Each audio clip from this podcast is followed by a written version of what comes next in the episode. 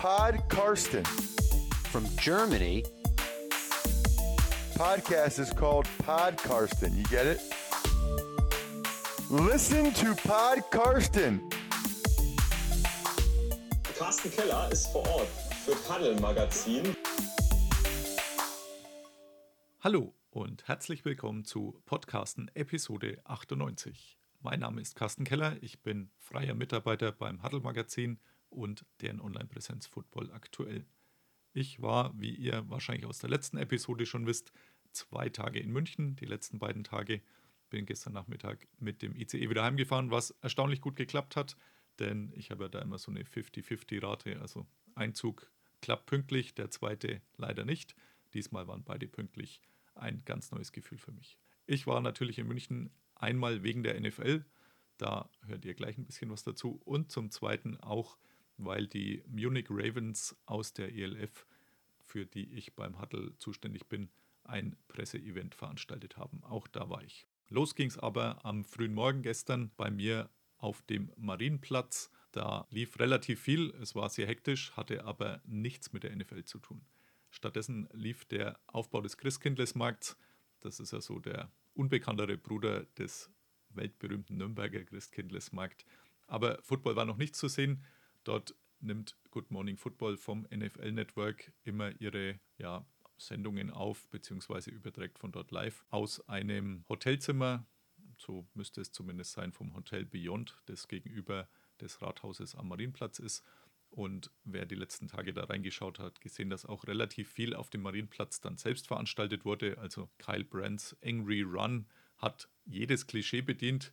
Zum einen das, dass die Amerikaner von uns Deutschen haben, denn er war unterwegs im fast kompletten bayerischen Outfit oder oberbayerischen, sage ich mal. In Franken läuft man nicht so rum. Mit Hemd, äh, Lederhose und einem dazu passenden Hut. Was nicht gepasst hat, waren seine Schuhe. Also an den Haarfeldschuhen hat man etwas gespart. Da hatte er Sneaker an. Aber ansonsten war das ziemlich perfekt. Und ja, er ist natürlich angry, also wütend, wütend, wie er gesagt hat, äh, rumgelaufen für die Auszeichnung für letztendlich Cordero Patterson. Und genauso hat er natürlich das Klischee bedient, das wir Deutsche und vielleicht auch der eine oder andere von den Amerikanern hat, nämlich sehr laut, sehr polternd und eigentlich egal, was so außenrum ist. Denn äh, da wurde dann sehr viel gefilmt und ich glaube, nicht jeder wusste, was das für eine Veranstaltung ist. Aber gestern Morgen, wie gesagt, war davon nichts zu sehen. Man wusste nur aus den Fernsehübertragungen, dass da wohl irgendwas war. Da ging es dann erst nachmittags weiter. Bei mir ging es bis dahin dann schon mal weiter zum Odeonsplatz. Der ist so gute fünf Minuten zu Fuß entfernt vom Marienplatz. Da lief ebenfalls der Aufbau, aber diesmal für die NFL. Da wurden die Helme der 32 Teams plus ein 33. Mystery-Helm ja noch verhüllt und dabei aufgebaut. Also es war schon ein abgesperrter Bereich. Äh, die Helme sind circa guten Meter hoch, würde ich so sagen. Kann man dann die nächsten Tage Fotos mitmachen. Es war sehr viel Security unterwegs, also das fiel mir auch schon beim Flag-Turnier auf. Da hat die NFL sicher nicht gespart, wurden auch gerade die Durchfahrtssperren aufgebaut. Also da will man nichts dem Zufall überlassen, was natürlich auch logisch ist. Die NFL ist das erste Mal in Deutschland und da soll natürlich nichts schiefgehen. Die Enthüllung dieses Mystery-Helms war dann am Nachmittag, auch da war ich nicht mehr dort. Ja, ein schwarzer Helm mit dem Wappen des Munich Games an der Seite. Also denkt, die meisten hatten da vielleicht ein bisschen mehr erwartet. Nichtsdestotrotz, wenn ich dann morgen am Freitag wieder in München sein werde, werde ich natürlich auch mit diesem Helm ein Bild machen müssen. Bilder ist auch ein gutes Stichwort. Ich habe gestern auch immer wieder Bilder gepostet. Zum einen bei Twitter, meine NFL. Ich denke, das ist soweit jedem bekannt, der hier diesen Podcast hört. Aber auch bei Instagram. Ich habe meinen Instagram-Account. Persönliches Reisetagebuch so ein bisschen. Und Instagram Stories habe ich da eine ganze Reihe gestern gepostet. Bilder eben von dort, wie es da zum gestrigen Zeitpunkt ausgesehen hat, aber auch von den anderen Sachen rund um die NFL in München. Den findet ihr unter Tiger38. Nicht ganz einfach. Mein Internet-Nickname seit gut 20 Jahren schreibt sich Theodor Ida Gustav Anton Ida Richard 38. Würde jetzt hier ein bisschen zu weit führen, das zu erklären, aber wer da so ein paar Einblicke sehen will aus München, gerne diesem Account dann auch folgen. Gestern gab es, wie gesagt, dann noch nicht ganz so viel zu sehen, war alles noch verhüllt. Das ändert sich jetzt am heutigen Donnerstag. Da wird es dann alles groß präsentiert. Für mich sieht so aus, dass ich morgen früh wieder mit dem ECE nach München fahre, werde den Vormittag nutzen, mit einer Freundin zusammen die Sachen in der Innenstadt anzuschauen, also die jetzt dann freigelegten Helme, wir werden da sicher ein paar Bilder machen, werden uns in den fünf Pubs umschauen, die die NFL da gebrandet hat, die fünf Marketing-Teams, also Tampa Bay Buccaneers, Hofbräuhaus und ähnliches. Die sind alle schön zu erlaufen, also sind gute eineinhalb Kilometer, die man da unterwegs ist, um die alle fünf abzuklappern.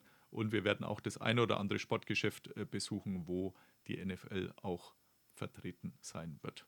Ob sich dann da irgendwer zeigen wird, das werden wir dann morgen rausfinden. Am Nachmittag steht dann das Training der Tampa Bay Buccaneers an und dann gucken wir mal, ob wir den Abend auch noch dort bleiben oder ob ich dann am frühen oder am späten Abend wieder zurückreise. Sonntag geht es dann früh morgens mit dem Zug wieder nach München und da bleibe ich dann bis Montag, wenn das ganze Spektakel dann ein Ende gefunden hat. Ja, gestern war es dann auch wieder soweit. Ich hatte zu wenig Schlaf, dank der vielen Verpflichtungen hier. Und da kommt jetzt mein Werbeblock. Ich habe euch ja letztens schon erklärt, also ich bin so ein bisschen ambitionierter Freizeitsportler, also alles andere als ein Profi. Lauf ohne Unterbrechung jeden Tag Minimum eine Meile. Gestern war es ein bisschen mehr nach der langen Zugfahrt. Da habe ich dann mal eine Dreiviertelstunde wieder die Laufschuhe ausgepackt, spiele noch ein paar Mal Fußball, aber der Schlaf kommt eben zu kurz und leider auch die gesunde Ernährung. Gestern hat sich auf ein spätes Frühstück beschränkt, ach viel mehr war es dann nicht mehr. Und das war auch nicht übermäßig gesund. Und da kommt jetzt AG1 ins Spiel, ein Supplement, das den Körper täglich mit wichtigen Vitaminen versorgt, Mineralstoffen und ähnlichem. Ich habe zum ersten Mal davon gehört bei Andrew Brand, der ist der NFL Business Insider, den ihr auf jeden Fall auch folgen solltet, unabhängig jetzt von AG1. Hat einen eigenen Podcast und ist immer wieder andernorts zu Gast. Der ist Hobby-Triathlet, Ausdauersportler und nutzt AG1 schon seit vielen, vielen Jahren und so bin auch ich darauf gestoßen. Also viele wichtige Vitamine, Mineralstoffe, Botanicals, lebende Kulturen und vieles mehr aus echten Nahrungsmitteln. Und für mich ist das so der Nährstoffkick am Morgen. Er enthält sehr viele Nährstoffe, die Kraft von innen geben. Der Preis dafür, es ist nicht ganz günstig, aber es ist günstiger, als wenn ich mir einen Kaffee bei Starbucks hole, was ich auch sehr, sehr oft tue, die mich dafür aber auch nicht bezahlen. AG1 kostet in der Monatsration 107 Euro im Einzelabo dann 87 Euro, also knappe 3 Euro pro Tag. Und das Abo lässt sich aber auch jederzeit wieder pausieren. Wer als Neukunde abschließt, bei der ersten Abo-Bestellung hier gibt es einen kostenlosen Jahresvorrat Vitamin D3 und K2 und auch noch fünf so Travel Packs.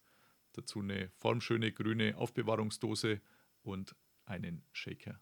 Der Link dazu athleticgreens ein Wort.com Schrägstrich meine NFL ebenfalls ein Wort. Findet ihr aber natürlich auch in den Show Notes. Also athleticgreens.com meine NFL.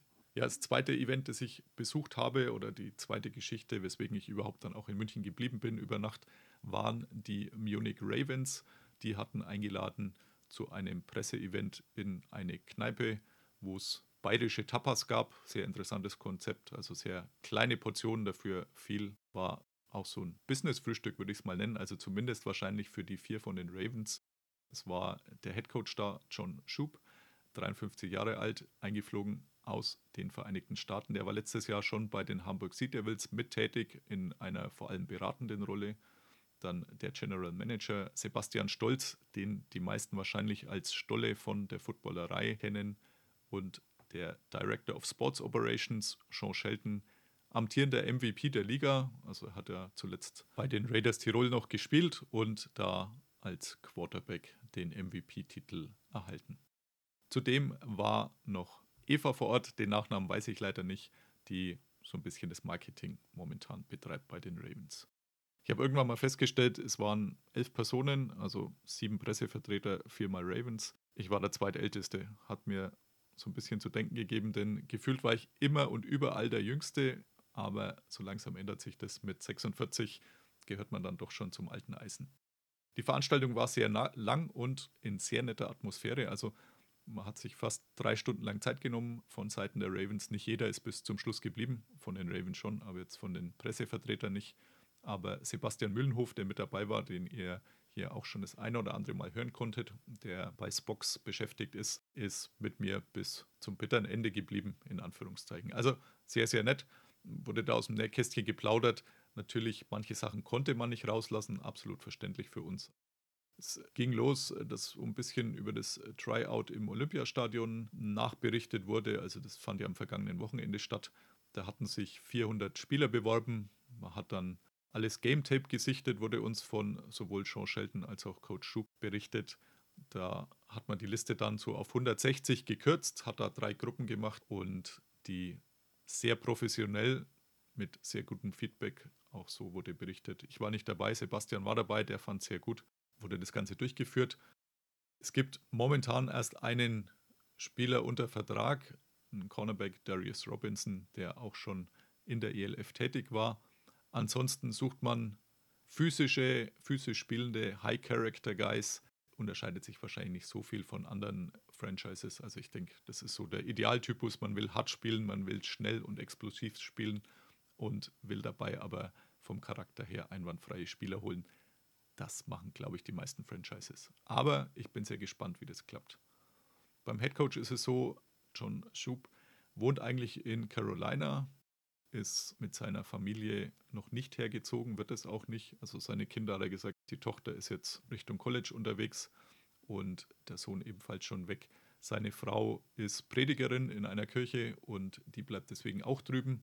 Man hat sich deswegen auch so ein bisschen Zeit gelassen mit der Unterschrift, also Verhandlungen und ähnliches. Das hat so zwei Monate gedauert. Er ist eher so der Typ, der über Entscheidungen ja nochmal eine Nacht schläft, während Sean Shelton eher so der impulsive Typ ist und da ergänzt man sich ganz gut.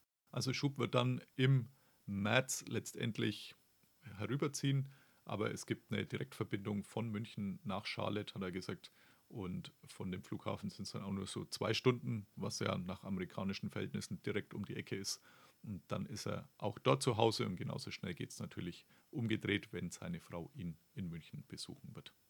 Er hat zum ersten Mal Oberarzt gegessen, fand ich sehr lustig. Es wurde so zum Schluss berichtet, das kannte er aus Hamburg noch nicht. Logisch ist ja auch eher so eine bayerische Erfindung. Für die, die es nicht kennen, das ist so ein Käse, so ein angemachter Käse.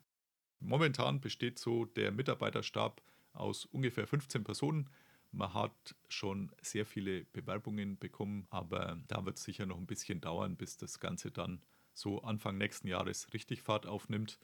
Wir haben dann auch gefragt, wie das Ganze losging. Also Sebastian Stolz, aka Stolle, hat äh, gesagt, sein erster Anruf war dann bei Shaw Shelton, von dem er wusste, dass er seine sportliche Karriere ja beenden will. Und das hat so zwei Minuten gedauert. Da hat er so ein bisschen, ja, wohl um den heißen Brei rumgeredet. Also für ihn war das, glaube ich, eher schon so die Geschichte, die die Frage, ob sich das Shelton vorstellen könne. Sean Shelton hat es ein bisschen anders aufgefasst, aber er sagt, das ist genau sein Ding. Er hat auch gesagt, er hat noch nie mehr Arbeit in irgendwas in seinem Leben reingesteckt, Sean Shelton. Also ist wirklich sehr fordernd und man merkt auch den Druck, aber man macht sich natürlich auch selber sehr, sehr viel Druck. Letztendlich sowohl Schub als auch Shelton und Stolle haben gesagt, ja, man will da was Neues aufbauen, ist klar, das ist eine Herausforderung. Schub hat da schon ein bisschen Erfahrung. Er war damals in den 90ern bei der Expansion der NFL dabei, als die Carolina Panthers aus dem Boden gestampft wurden. Und er hat gesagt, das hat ihm sehr gut gefallen. Es ist für ihn auch eine interessantere Aufgabe, als wenn man irgendwo was übernimmt, was halt schon fertig ist und man nur das, das Rad am Laufen halten muss. Man will da die Fingerabdrücke hinterlassen.